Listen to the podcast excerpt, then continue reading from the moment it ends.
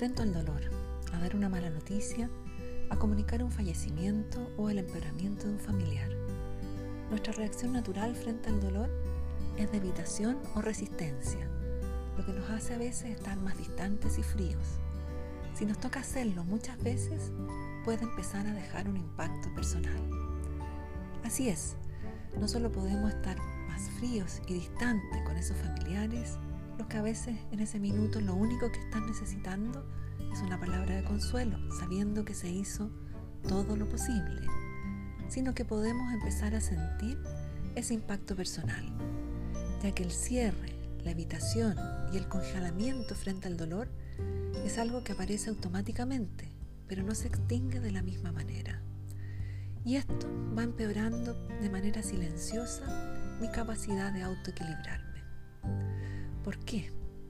Porque el cierre afectivo no es solo para el dolor, sino que también para todas aquellas otras emociones positivas que me permiten compensar y recargarme del desgaste emocional de una larga jornada frente al sufrimiento.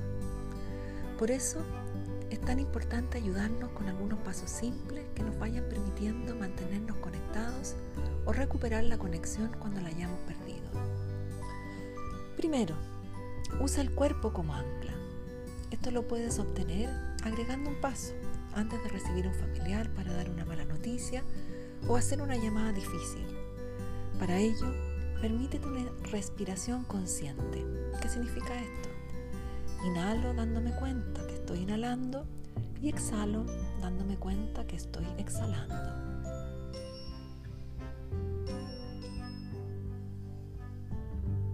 Este simple gesto me ayuda a romper el automatismo conectándome con el presente y el aquí y ahora, desde la conexión con mi cuerpo y la atención en la respiración.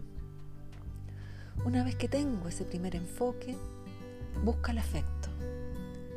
Si quiero mantener mi corazón abierto y tranquilo para poder estar presente para otro, puedo traer desde mi memoria por un breve momento a una persona o una situación en la cual me sentí completamente aceptada y querida por el solo hecho de ser yo. Puedo recordar brevemente ese afecto cariñoso y la sensación de ser sostenida y acompañada por otra persona. Puedo notar cómo ese simple recuerdo puedo sentirlo lo mejor, como una sensación de calidez y bienestar en mi cuerpo.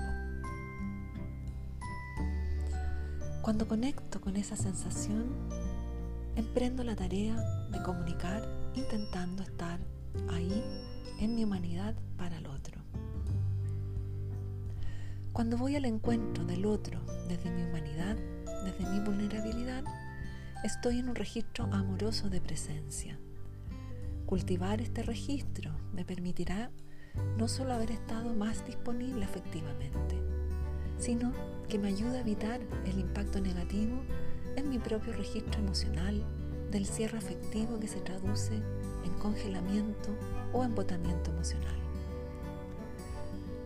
Si me mantengo con un mayor nivel de apertura emocional, puedo en mis momentos de descanso estar más disponible para nutrirme afectivamente, evitando así que el descanso se transforme solo en desconexión y aislamiento. El precio del cierre emocional es cerrarnos también al bienestar y eso nos deja con menos posibilidad de recargarnos y disfrutar en nuestros momentos de descanso.